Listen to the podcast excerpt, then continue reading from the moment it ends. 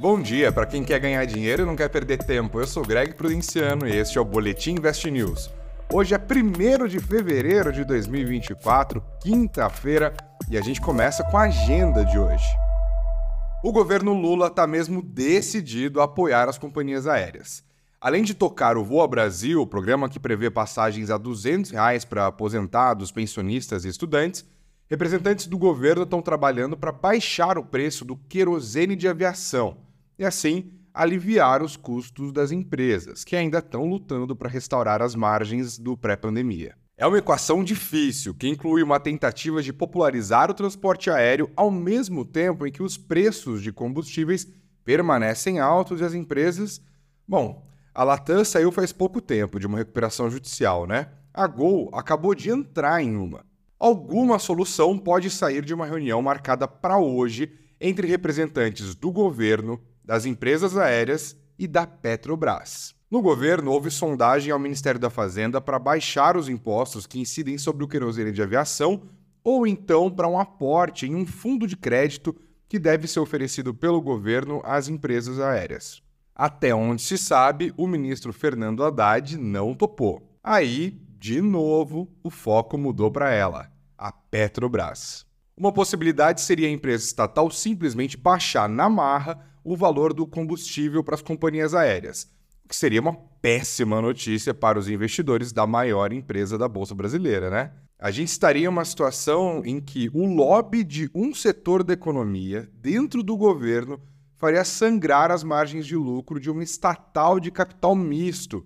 É um sinal bem ruim a um mercado já escaldado pelos riscos de intervenção política na Petrobras. Outra possibilidade seria a Petrobras vender o combustível diretamente para as empresas de aviação comercial, sem intermediários, o que poderia baratear os custos. O presidente da Petrobras, Jean Paul Prats, deu uma entrevista para o Estadão ontem negando a possibilidade da petroleira baixar artificialmente os preços do querosene de aviação e dizendo que a estatal vai sim participar dessa reunião de hoje, mas com a tarefa de explicar ao governo como funciona os preços dos combustíveis. Ele ainda alfinetou as empresas aéreas, especialmente a Azul.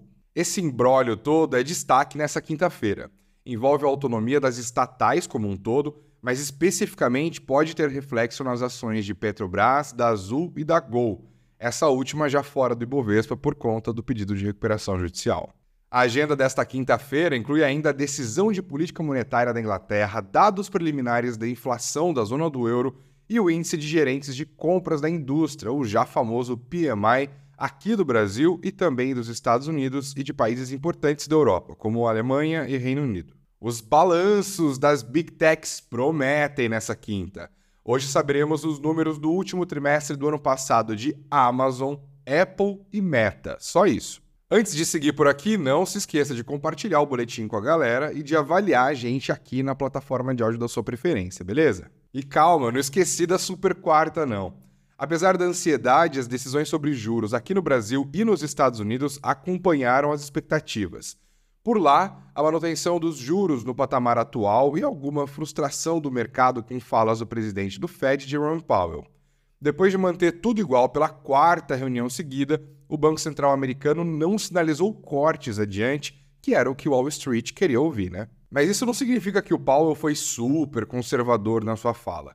Ele explicou que os números atuais da economia americana estão bons, tanto em termos de ritmo de atividade econômica quanto em relação ao nível de preços, mas que o Fed é cauteloso e precisa ver se esses números de fato vão continuar bons daqui para frente se é mesmo uma tendência econômica que vai abrir espaço para a autoridade monetária começar a cortar os juros. No fim, foi um recado do tipo: olha, a gente até pretende cortar, mas segura a ansiedade aí porque é necessário mais dados antes de começar a estimular a economia de novo. Assim, vão minguando as apostas de juros menores já em março. O mercado ouviu e os três índices acionários de lá dos Estados Unidos fecharam em queda, com um tombo maior do Nasdaq, que tem maior exposição ao setor de tecnologia. Já aqui teve corte.